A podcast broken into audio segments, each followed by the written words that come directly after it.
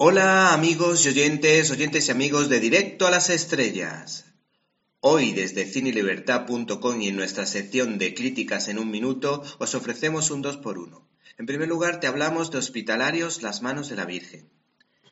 Y es que el conocido escritor de ensayos de corte cristiano Jesús García, autor de ¿Qué hace una chica como tú en un lugar como este?, se ha convertido últimamente en youtuber y director de documentales como Hospitalarios Las manos de la Virgen. El argumento es el siguiente. Una pequeña aldea al sur de Francia es, desde 1858, el destino de unos inverosímiles viajes, hombres y mujeres con todo tipo de dolencias y enfermedades que por sí mismos o llevados por otros llegan en peregrinación a la conocida como Gruta de Lourdes. Tenemos las declaraciones de su director que nos explica las claves de este documental. Hemos hecho un documental sin guion. ¿Cómo?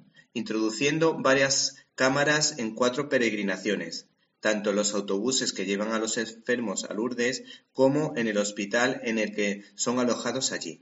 Y hemos grabado todo lo que se podía grabar, como si de un reality se tratara. Las propias grabaciones en tiempo real nos han dado después el guion. Lo que sucede de puertas hacia adentro es una mezcla de rota humanidad con esperanza viva. El resultado, tras más de tres años de trabajo, es difícil de explicar, Tan solo puede definirse con una palabra, hospitalarios.